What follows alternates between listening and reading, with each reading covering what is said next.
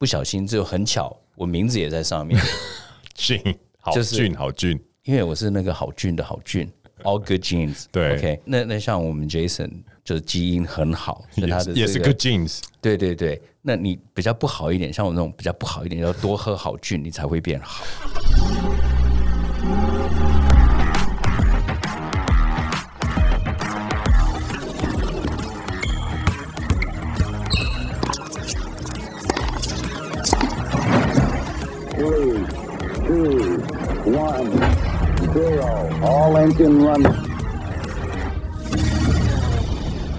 Hello，欢迎来到 Jason 的人生赛道。现在生活忙碌，许多人喜欢利用运动来平衡身心。杰森的人生赛道 Podcast 由我个人主持，将邀请到有运动爱好的创业家或者是领域达人，聊聊自己的创业经验以及领域专长。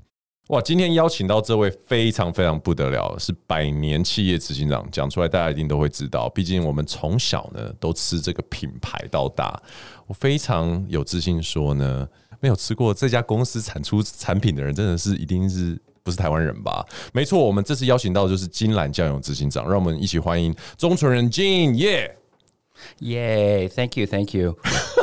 哎，Gene，你该不会以为我们是 YouTube 吧？还是不讲话吓到我了？呃，真的真的没有啦，就是金南金南嘛，对不对？没饭不忘金南酱油。哇，一听到这个这个 slogan 就会觉得说非常的熟悉。好，我们先来讲一个跟酱油有关的故事。前阵子闹得沸沸扬扬很大，你看舔酱油罐的屁孩，导致呢日本的连锁寿司店赔了超多钱。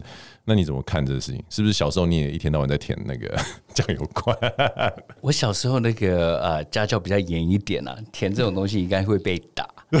那这个东西的话，我是觉得就是不卫生啊。那那这个东西怎么怎么说嘞？对，这这个我觉得是家教了。是，所以说反正就是一个小屁孩做的事情。因为你讲到卫生嘛，因为我其实跟你也认识很久了，我发现你们在做食品的人，对于这种 hygiene。跟你的名字好像有点关系。对于这种卫生啊，对于这种就是怎么做一个听起来好像很简单，看起来好像也没有什么的这个东西，可是事实上却有很多的这种细节在里面。请问一下，做酱油是不是一个不是像我们一般人想这么简单的事情？越简单的事情越难，因为你也把它做到极致，然后你要做到好。那我们的东西的话，就是品质第一嘛。这种口味的话，每个人啊，南部北部的话，这个口味会不同。但是呢，我们一定要做出最好的东西。对对，在你心中最好的酱油啊，它有具备什么样的一个一些特点或特质？因为我觉得一般我们听众啊，可能每天就吃酱油，然后呃煮东西加酱油，其实都是很怎么讲理所当然的。可是我们也很少有机会静下心来，真的去品尝这个酱油的风味。好的酱油到底尝起来应该会是什么样的一个滋味？酱油其实它是有很多层面的，因为它是发酵的嘛。那发酵的话，它是有活菌，那它有这个菌母啦，这些东西都在里面。那好的酱油，你应该闻起来一定会有一个豆香味。对，OK，先从闻开始。对，或或是颜色，假如说这个颜色太黑，或是太奇奇怪怪的话，我是觉得是是不 OK 啦。个人的话，就是你从闻开始，然后呢，你看倒在盘子里面，你看那个颜色是不是你喜欢的，是不是琥珀色啦？OK，当然有老抽的颜色会比较黑一点。台湾是没有在用老抽，是，是比较香港式的。对对，那再来就是你尝它，你是不是会过甜？嗯，而不会过咸？嗯，这这都不一样的东西。对，那我们的酱油的话，我们现在有几款我是觉得还不错的，是像五谷酱油，它是用五谷去发酵，所以它是那个叫无麸质。所以它是没有麦的。那你也知道，现在很多小朋友啦，对麦都是会有过敏，或者是有这个过敏源。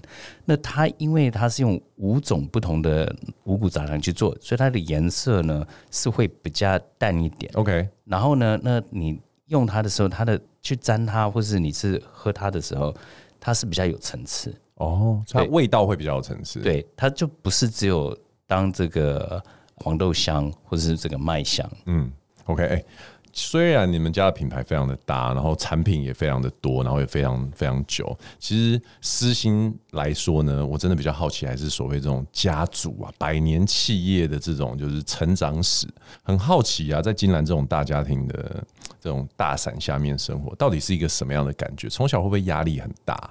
我觉得不会诶、欸，因因为因为那个我小时候我是觉得我是属于一个很快乐的，在一个大家庭长大的一个小朋友。哦，真的吗？跟大家想的好像不太一样，因为我们可能看韩剧啊，或者一些戏剧，就会觉得说哇，大家庭，然后有很多兄弟姐妹，大家彼此要争这个位置啊，或接班人这个。那到底在金兰的文化里面是一个怎么样的状况？嗯。因为我是长孙呐，所以所以我其实哦理所当然就是王子，就对，就没有这种感觉。对，Everybody loves me。但是呢，我是要说，是因为我阿公啊、呃、都是这种日本教育了，OK 是比较严一点。那我爸爸也是，他也是他是那个飞行员，he he's a pilot，对，okay? 飞行员，嗯、对，飞飞行员，那会比较严一严一点。但是呢，都是这种大家庭，然后呢，啊，大家分享啊，或是啊，大家一起在这种聚在一起、凝固在一起的这种感觉，嗯，对。那那我是我是觉得我是蛮渴望有这样子的啊大家庭对在一起，所以你很喜欢就是大家庭的这种互相扶持，然后大家等于同心协力为了一个目标的这种感觉。对，这个是我一直很渴望的，但是就是他们啊，就离开太早。太早了，是是是，所以我就我就一直在我心目中是有一个小小的缺陷哦，一个缺憾就对了。对，可是呃，像一个这么有名的品牌，而且也风行在台湾这么久的这种酱油的品牌啊，你什么时候开始发现说你的出身其实跟你的同才不太一样？其实我没有哎、欸，因为我就我就觉得哦，好像我们就是在做酱油的嘛。对，那个时候我们也是从呃桃园开始的。然后呃，最后把那个工厂移到那个大溪。是，那我八岁就出去了，所以所以其实啊，我到美国了，所以那个时候也没有太大的什么样子的啊、哦、想法。在美国，可能大家没有这么了解说“金兰”这两个字代表什么样的一个含义，这样子。嗯，所以我们就是我应该是我成长的过程就是很普通，很普通，可是却发展出一个非常不不普通的性格。因为好回到家里的本业啊，其实。讲到酱油这么，您刚刚讲到很纯粹的东西，其实是很复杂才可以做出 perfection 嘛。有的时候我就会想到，像可口可乐，他们常常我们就会流传说，你看可口可乐的 recipe，全世界可能只有四个人知道。酱油是不是也是像类似的概念？就是它的这个 recipe 是一个很机密的东西嘛？每一个酱油厂都有它的所谓的秘密。OK OK，那我们的话，我们是比较不同，因为我们是从卖清酒跟烟开始的。哦，金兰最早是从清酒跟烟哦，对，哇、哦，所以所以那个时候呃，我们叫做大同呃商事会社，嗯，那是在一九三六的时候，我们才开始做酱油。那时候是我曾祖父，因为他那个时候觉得说，好像做酒啊伤身，对，所以他想要做一个比较健康的一个商品，所以才开始在做酱油，跟日本人学这个技术，哇。做做酒听起来比做酱油好赚很多哎、欸，所以你的曾祖父真的是，真的是非常有一个怎么讲 vision，就是他有一个很好的出发点才改做这个，对不对？对，还好做酱油，不然的话也被公卖局收了。OK，所以然后那时候是怎么样开始这样子的一个做酱油的这个百年企业的旅程？就他那个时候就学了这个技术，那那个时候我们也开始，我们已经有在酿这个清酒嘛。那刚好是这种大的这种木木头的这种大那种叫库拉这种东西，然后呢，那那个就在这边开始酿了，然后就慢慢的那个刚好是有那个台湾的经济也开始起飞，对，所以我们就是这样子做起来的。所以回到刚刚我我的那个问题，就是说做酱油的这个。机密到底是什么？它的配方吗？啊、还是它用的什么的呃设备，还是什么东西？说穿了，其实是它的菌种跟你的怎么配，哦、跟菌种有关，因为发酵的关系。因为我是菌，对 对，没错，因为你就是菌，没错，对，所以它是跟菌种有关啊，跟然后跟你怎么样子配你的那个材料，你的水啦，你的盐啦，你的黄豆，你的小麦。那为什么会用麦呢？就像啤酒一样，啤酒为什么会甜？因为它有小麦。OK，对，它才会有香味。对对，所以像这样的 recipe 是很多人知道吗？在公司里面，还是说，比如说特定的身份，比如说我一定要家族的人，我才可以有这个 recipe，还是说我一定要？到底是有这么神秘吗？嗯，其其实 it's a well-guarded secret 啊，是真的是一个非常要小心守护的秘密。是，因为很多东西你说穿了就没了。OK，所以换句话说，假设金兰现在，比如说我在非洲开一个厂，或者是我在我在美国开一个厂，我有这个 recipe 的话，其实我也可以做出真的很类似，差不多的味道这样子。我是觉得会有困难，因为它是活的，它是菌种，它就是属于这一个地方，就像茅台，为什么在茅台那边只能做？这个茅台的这个味道，你到别的地方去做，哦、它就没有那个味道。跟当地的风土有关系。是所以所以我们在大溪那边好山好水嘛，对，所以我们的酱油就是在那边的。那我们在那边的菌培养的菌，跟那边酿出来的酱油，就是有特别的风味。嗯，OK。刚刚你有提到说八岁的时候就去美国啊，那时候因为我知道在台湾早期，特别是你出国念书的时候，那个时候台湾的氛围比较是这种日系，然后严格的教育。那可是你蹦一下被丢到 LA 这么一个 free 的地方，哇！你现在充满笑容，你看看，对你有没有产生什么文化冲击啊？呃，当然，因为因为那个时候英文都不会嘛。然后那呃，我们先去的时候，我们是到那个德州 Houston，嗯，然后从 Houston 到了那个 LA 的时候，我还有一个那个德州的那种口腔哦，有，就是那个 redhead 的那一种，对不对？对对对。所以，所以当然，那就就是一个整个是不一样了。那那是发现说，哎，这里这些功课啦，什么东西都不是那么严，对，对，比较松嘛。相较于台湾来说，是它是比较自由一点，但是你要自由发挥啊，你你不努力，你也不可能那个对成功啊。对，那你是什么时候开始发现说，哎，你对于比如说回家族接班这件事情是有兴趣、有想法的，还是说你一直都只觉得说，哎，我就是长孙了，这反正我不得不接的事情？没有哎，因因因为其实我我爸爸跟那个阿公阿妈他们是一九一九八七吧，那个时候过世嘛，对，所以那个时候我也都没有想法了，嗯。因为那个时候是我三叔回来接这个董事长这个位置，对，那那反正那个时候也读书嘛，对，那还还是在还很年轻啊，还很年轻，所以根本都没有想法。那我本来是没有想会回来台湾的，嗯，对，就是在美国好好的过我的。美国的日子，日子对，American Dreams，而且你又这么小就过去了。其实相对来说，与其讲台湾是你的家，美国可能更是你长大熟悉的地方。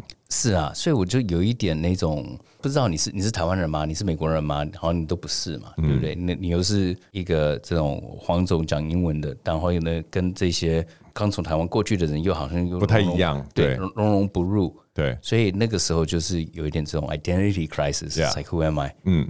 自我认同问题，那你是怎么样的一个状况，或者是什么样的一个机缘之下，你开始就是知道说，嗯，可能我的接下来是要回到台湾，或者是回到亚洲，因为你还曾经到日本去学过一些技术，还有一些就是说去日本那边受过一些教育，那这是怎么样的一个心路历程？去日本的话，基本上是那种 exchange program 嘛，所以我其实只有在待了差不多三个月，OK，所以呢，去 having fun 的。不能说是。你为什么停留这么久？你为什么脑感觉进的脑子闪过很多画面，他无法形容？不是，因为那个时候也是很辛苦啊，因为因为那个日语也要学日语，然后这些东西。但是嗯，那个时候也没有想说要回台湾呐。Oh, OK，对，那时候都还没开始想，都都没有都没有。但是但是，因为我们家本来就是做吃的嘛，所以我对吃啦、喝啦这些东已经已经都是很有兴趣。然后啊，只是兴趣而已。对。对，然后然后是那个啊，二零零五的时候，我三叔不幸，他他也啊过世了。对，所以呢，那个时候是啊，突然被就是临危受命征召回来的啊，也没有临危什么受命了，就反正就是说那个赶快有有这个家庭有这个事情，那你要来看看这里的状况。那个当下，你记不记得，当你知道这个消息的时候，你记不记得你在哪里，或者是你正在干嘛？我应该是在家里啊，然后就接到这个消息，对，然后就。呃，立刻就是买了机票，然后就回来了。OK，对。那你回来之后，你觉得你花了多少时间才 settle down？就是这个 idea，就是说，OK，我我要接下这个重担。It's not temporary，这不是一个暂时的，然后也不会有人突然，比如说，你知道，醒来，然后就，you know，让我可以离开。你你多久才接受这件事？这个啊，应该是。两三年吧，哇哦！因为因为那个时候真的也不知道在干嘛，因为因为我我我是 USC 的嘛，嗯，然后呢，我在那边是呃 do finance 跟那个 information system，嗯，对，然后所以也没有接触这种传产，对，OK，那回来的时候就开始发现说，哇，工厂真的是好麻烦哦，怎么有这么多东西？你要制造，你又要行销，你又有人事，你要有卖场，你有餐厅，你有就是太多太多太多的东西，嗯。所以这整个过程就让我觉得啊，这是什么？这是这是 like almost a nightmare。对，OK，让让我赶快醒来吧。哇，这么严重，nightmare，太多不熟悉的东西，一股脑的在一短暂的时间之内，全部都压在你身上，这样。是啊，因因为因为那个时候，我我记得我们营业额只有九亿，但是我们的负债已经快过八亿了。哇哦，所以那个时候是，我是觉得是蛮危险的。嗯。对，其实很多人对于就是一些大品牌或大企业都会带着一种比较不了解的态度，觉得说家大业大嘛，一定很赚钱啊，然后养这么多员工，一定很资本很雄厚，现金很多。可是其实进就是从一个经营者的角度给大家披露了一个很残酷的事实，因为固定开销多，然后市场可能有一些变化之后，就很容易让这样子很大庞大的一个大象瞬间就。会倒地不起，对，所以其实很危险。嗯，因为那个时候也那个，我们也进入大陆嘛。那中国大陆那边，我们之前也是有三个厂，对，无锡、漳州，然后一个在烟台。嗯，在烟台居然没有酿酒啊、呃？没有，又又又错过了一次机会。OK，好，总之呢，这个怎么讲？事过境迁，然后一切的困难其实也都克服了。来讲讲最近，哇塞，Gene 现在。把目光从酱油导向了一个新的产品，可不可以跟我们讲一下到底是什么厉害的东西？这就是在欧洲跟美国已经风潮很久的一个叫做 Kombucha，对，康普茶，康普茶这个产品了。对，那啊、呃，做这个产品也做了快三年吧，三年。对，从一开始好像我都我大概就知道有这个东西。对，但是产品一直没有出来，是因为就是跟酱油一样，它是很简单。但是呢，你要把它做到好，真的是有点困难。对，我记得我当时也问你同一个问题，就是说你做酱油的，为什么你会想要做康普茶？到底为什么？因为呢，康普茶这个东西，它简单说，它是一个发酵的微气泡的益生菌，所以它的部分呢，因为它可以帮你整胃，然后因为因为它有活的益生菌，对，那你也知道，你肠胃好的话，你身体就好了。那这个东西的话，因为啊，我在美国我喝了。喝了喝了喝了，然后我觉得哇，这这东西怎么这么棒？因为我很爱吃跟很爱喝嘛。对。然后呢，我觉得哎，它还好像还有解酒的效果。真的假 的？对你来说，你觉得它有帮助你肠胃的蠕动跟代谢就对了。啊，因为它清清你的味蕾，清你的肠胃，所以你吃很撑很撑的时候，你喝它你是很舒服的。是。所以那个时候我回来台湾的时候，我发现没有这个商品。对，台湾其实这个东西没有这么风行。对，但是它最近越来越。越有了，大家都已经开始在注意这个康普茶这个东西，Kombucha。对，OK。但是呢，我是我是觉得这市面上这种讯息也是很乱。嗯，我是觉得是还没有一个领导品牌或是领导公司来定义说什么是好的康普茶，什么是才是对的康普茶。对，那其实站在一个百年企业做酱油这样的厂商作为一个出发点，你去做一个蛮新的产品，一个康普茶，你觉得？你推出的这个好菌好菌，它的优势到底是什么？我的优势就是因为我们家本来就是在做发酵的，对，所以我们是在用一个很严苛的这种 food science，就是这种食品食品科学的这种方式来对待它。嗯，它不是一个手做在家里随便酿一酿，或者是随便弄一弄，然后贴个标签，然后就这样卖的。或在市集在那边叫卖的一个东西是 OK，所以因为因为像酱油一样，我们的东西一定是那个品质一定要很稳定，嗯，所以你喝每一瓶都一定是一样的，对。那我也不可能说这个东西是像红酒或者自然酒，说嗯，这个有点鸡屎味，这是 这是自然的，自然味不行不行不行。对，所以这种东西的话，我是觉得是会被打枪了。对，我也是那个酿造工会理事长也。当了八年了，对，所以我对这个行业跟这个这些东西是很清楚的。是，可不可以跟我们呃讲一下？最近听说有一个很好的消息，就是这个产品有得到一个世界的奖项，到底是什么？啊这个 Make you so proud，整个那个下巴都翘起来走进来，也没有啦。那个我听到那个消息，我眼泪快掉下来了。是笑笑着掉下来吗？还是感动的掉下来？有点感动啦，因为因为就是很多人就觉得说啊，你这个东西，你你为什么做这么小众的东西啦？那你干嘛做这种事情啦？这个东西很难推啦，没有人知道这是什么啊，康普茶、康普茶、康福茶。对不对？啊，这是 Aveda 的吗？No，OK。那你知道就很多很多的种种障碍。但是我是觉得，我希望推的东西就是我可以很骄傲的拿出来说，这是我做的。对，甚甚至那个不小心就很巧，我名字也在上面。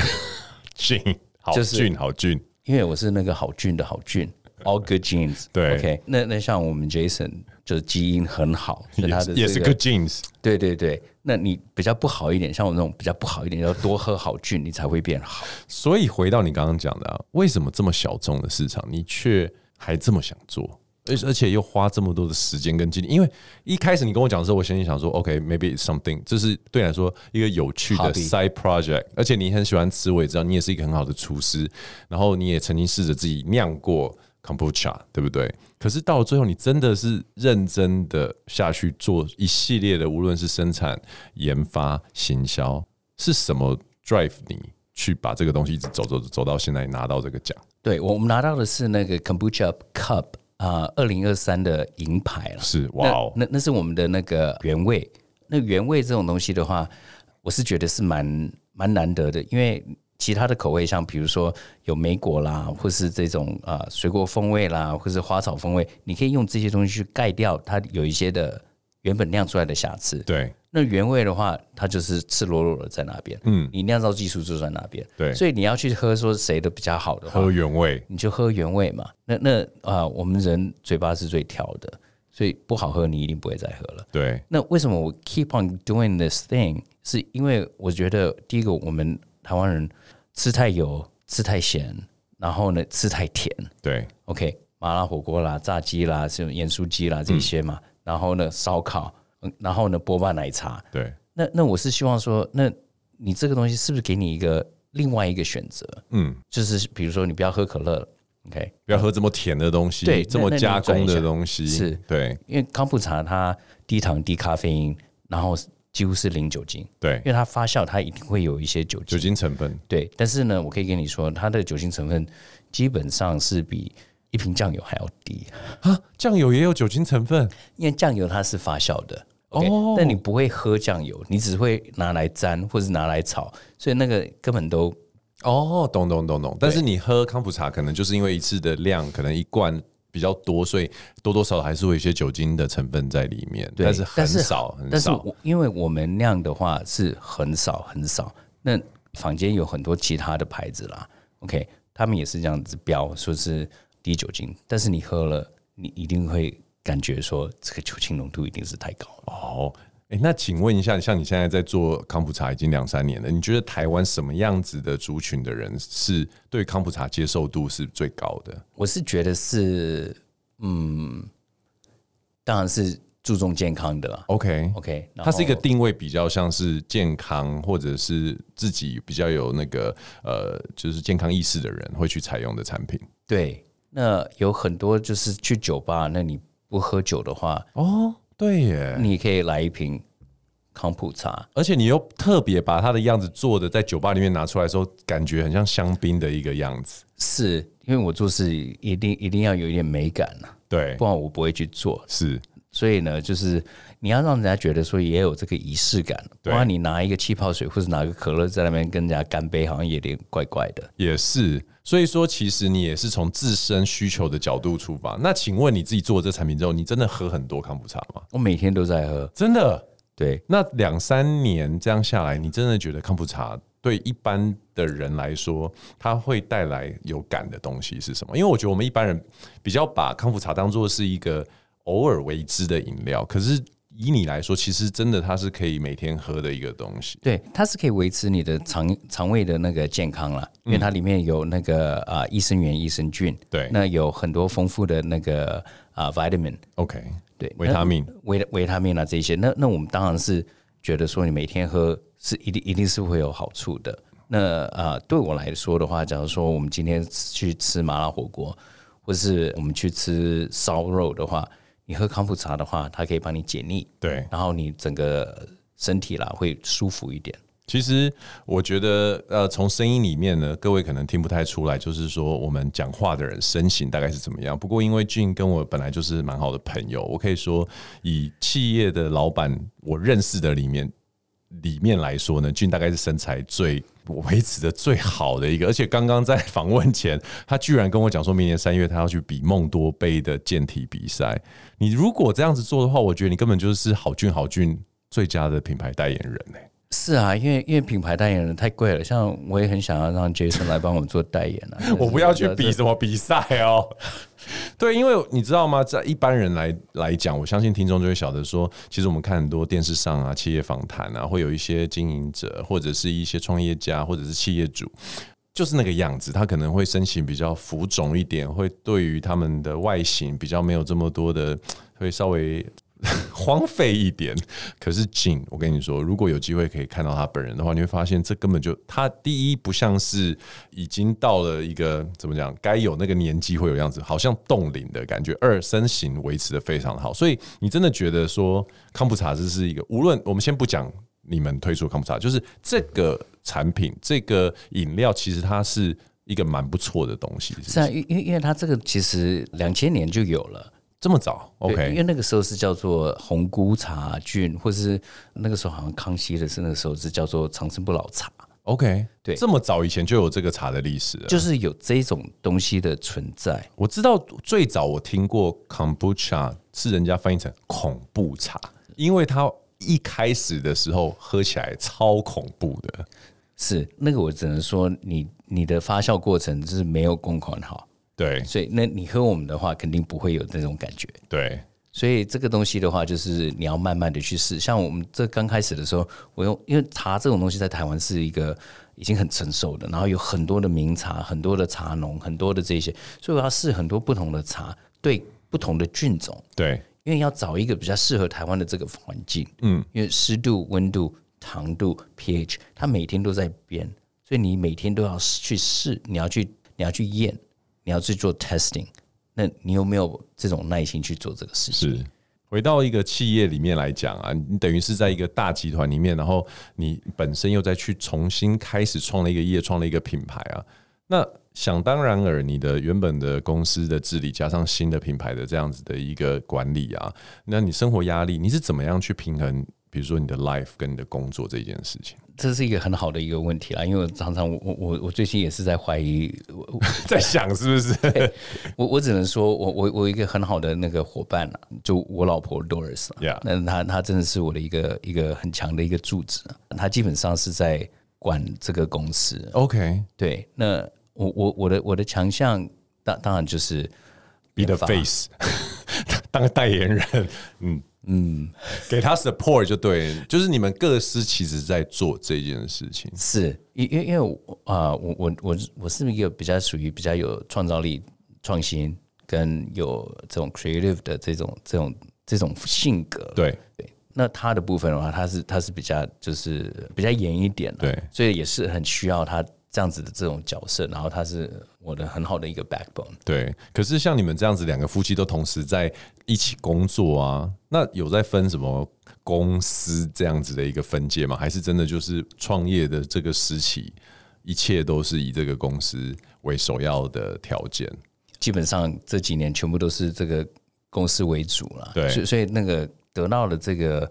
这个 Kombucha Cup 的这个银牌对我们来说是一个肯定，因为因为那个时候也很多人说不看好嘛，对，就是说这个东西是这么小众，那你干嘛做这种事情？那你不是就是去做做别的东西，去做什么房地产投资啦，或者是做健康食品也不错啊？对对啊，健康食品这个东西我，我我有在想，但是因为我是希望说，我们可以带出的是一个生活的一个改变，或是一一种变化，就不要是一直吃药。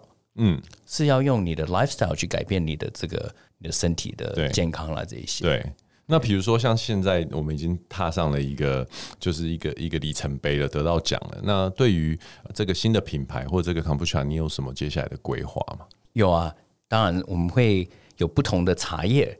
OK，因为我们现在的原味是用包种茶。对哦，秘密讲出来了怎么办？那后面的话，乌龙啦、水洗、红红玉。嗯啊、呃，什么其他的白毫，就是会有不同的茶来做原味口味的一种改变。对，那后面我们还是也是会有那个有酒精的康普茶。OK，对，就是把酒精浓度再把它提高，就是你不要你不要让它停在这种比较低的酒酒精，我们会把它提高。哎、欸，我很好奇，哎，当你提高的时候，是不是就等于它等于要酿酒？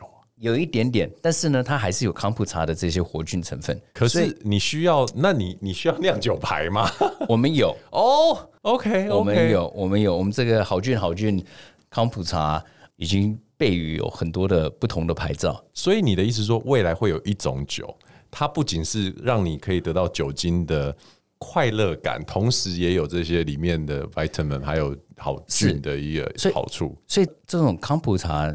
的这个酒的话，它呢，你你就是会处在一个这种微醺的状况，因为它是促进新陈代谢嘛，对，所以你很快你就会会忙，OK，但是你很快又会回来，对，所以呢，它就是蛮好玩的，所以你可以越越喝越多。哇，哎，会啊，接下来会不会有什么一些，比如说 crossover 啊，那种合作啊，比如说跟，比如说航空公司啦，啊，或者是比如说跟某一些，比如说品牌餐厅啊，有来这样子的一个联名合作？有有有有有有在规划中，所以呢，那个有兴趣的朋友赶快找 Jason 来，那我们来可以赶快来谈一谈。哎，请问一下哈，就是这个康普茶，你有没有？比如说，像你在行销或推广的时候，最常遇到的问题是什么？大家的疑问，对于这个不熟悉的产品，你一般消费者通常都会问你们什么样的问题？哎、欸，这个不是醋吗？哦，OK，它喝起来酸酸甜甜，酸，对对对对，对，对，酸酸甜甜的。嗯，那我们说 no，这不是只有醋，这不是醋，这是叫康普茶，然后就要解释说为什么是叫康普茶这个东西。对，因为它是完全是天然去酿的，它是需要有时间，它是需要有控管。所以它才有这样子的风味。那它有没有什么，比如说禁忌，不能跟什么东西配在一起呢？或者是它有没有什么要注意的事情？啊，完全没有，就就一天不要喝超过一千五吧。一千五很多吧？但是也可以啦。但是就是啊，你就会很顺畅哦。那请教一下，比如说像你有了一个金兰这样子公司的一个执行长的经历，然后你现在创业了，那。可是其实人生还蛮长的嘛，对你来说，一直不断的找到有趣的东西，创业会是你下半辈子想做的事情吗？还是你的人生的规划会是什么？可不可以跟我们分享一下？我是我是觉得你一定要一直不断的学习，不断的去创新，你才你才有动力。对，虽然我真真的做做康普茶这种东西是我觉得我这一辈子最辛苦的一一个体验。嗯。但是真的很辛苦哦，哦，很辛苦，很辛苦。哇，跟我们讲一下，你觉得最难的是什么地方？因因为这东西是从零，嗯，然后一直到现在有一点点成就，但是我我是觉得还有很长的一个路要，走，嗯，要走。但是但是我是觉得每一个挑战就像打怪一样，你每一个每一关每一关一一定是想办法，不然去拿宝剑啊，或去拿什么什么东西来把那个那个。那个怪兽把它打败，有没有最接近 fail 的经验是什么？有，因为那个时候就是产品一直弄不出来，因为我觉得一直不满意。你你喝起来自己不喜欢，对，因为我不可能去推一个你自己都不喜欢的东西，不喜欢的东西。对，因因为我是觉得 you have to love your product，OK，you have to love what you're 啊，因为我觉得我不是只有在卖这个东西，OK，因为只只是这种买卖的话，我是觉得我可以做很多其他的事情。没错。那我是希望说，我可以把这样子的东西去分享给我周边的人，然后这周边的周边的人，然后是真的是有一些可以看到他们的健康改变。对，尤其是 after COVID，我是觉得健康真的是很重要。那你一直找不到你要的口味，后来怎么办？怎么解决？没有啊，就是就真的很沮丧啊，因因为那个时候就已经开始在烧钱了嘛。对。然后呢，那因为口味也没有定，因为因为因为那个太多的不定的因素。对。因为这个发酵，然后你就知道哦。原来你你控管这么严呢，还是会有差错。嗯，OK，然后然后最后就还好，呃，我们有很多的好的伙伴们。对，对，然后尤其是那个啊、呃，我们有一个有一个之前我们叫啊、呃、一个刘科长，我们叫刘贝贝啦，他基本上是我们的一个康普茶的一个顾问，顾问跟跟灵魂呐。OK，那，那他的那种精神就是他。待了金兰好像也待了快四十五年了吧？哇哦，他等于是说从金兰的这个 know how，等于是把它把这个 DNA 也放进康普茶的基因里面。是，所以所以所以那个时候我们才终于找到说 OK 好，就是这样子做，OK，然后是最好的。所以那个时候才要好，赶快把东西赶快推出来，看看市场接不接受。对，那那刚开始推的时候也是，这这什么东西啊？所以我也要。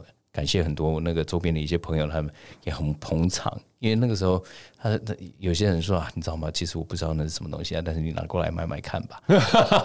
对，所以我说好，谢谢谢谢谢谢，还好这这个月的房租有了。哎，其实其实你知道吗？身为一个朋友在旁边看这件事情，我真的觉得非常佩服。为什么呢？因为金兰是一个非常大的品牌，可是你完全没有让你的好菌好菌挂着金兰的牌子，而它当做是一个完全新的牌子，然后你又要等于是说放低姿态，到处去请别人协助你，请别人帮你卖，然后找通路。我觉得这对于一个已经 well established 的一个公司、一个企业执行长而言，是一个非常非常难、非常非常令人敬佩的事情。不是我，我觉得这都是学习啊。因为因为说真的，我那个这么久、这么这么多年来，其其实我没有这么认真过。你这样买金兰的人会不会觉得呃？没有，但因因为因为已经都是有团队了嘛。对对，就没有这么 first hand on 的感觉。是啊，我们我们我们公司就这么少人啊，那那你不去送货，你不去你不去找客户，你你不去。摆摊这这种市集啦，或是这些东西的话，那你怎么推广？对，因为因为钱是有限的嘛。对，尤其是花你自己的钱更有限。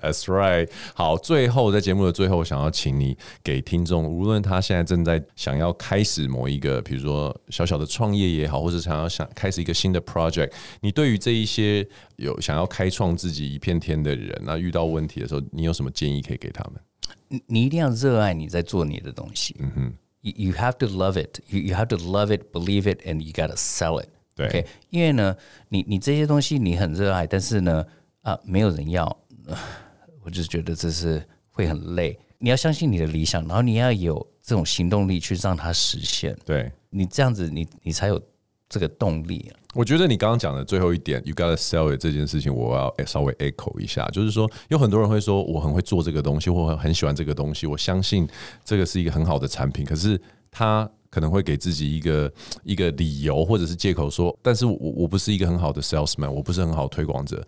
但我觉得你真的够爱你的产品，你够相信这个东西是好的，你就是会不知道从哪边生出一个说服力去说服那一些。一开始不认识或者是不懂的人，对不对？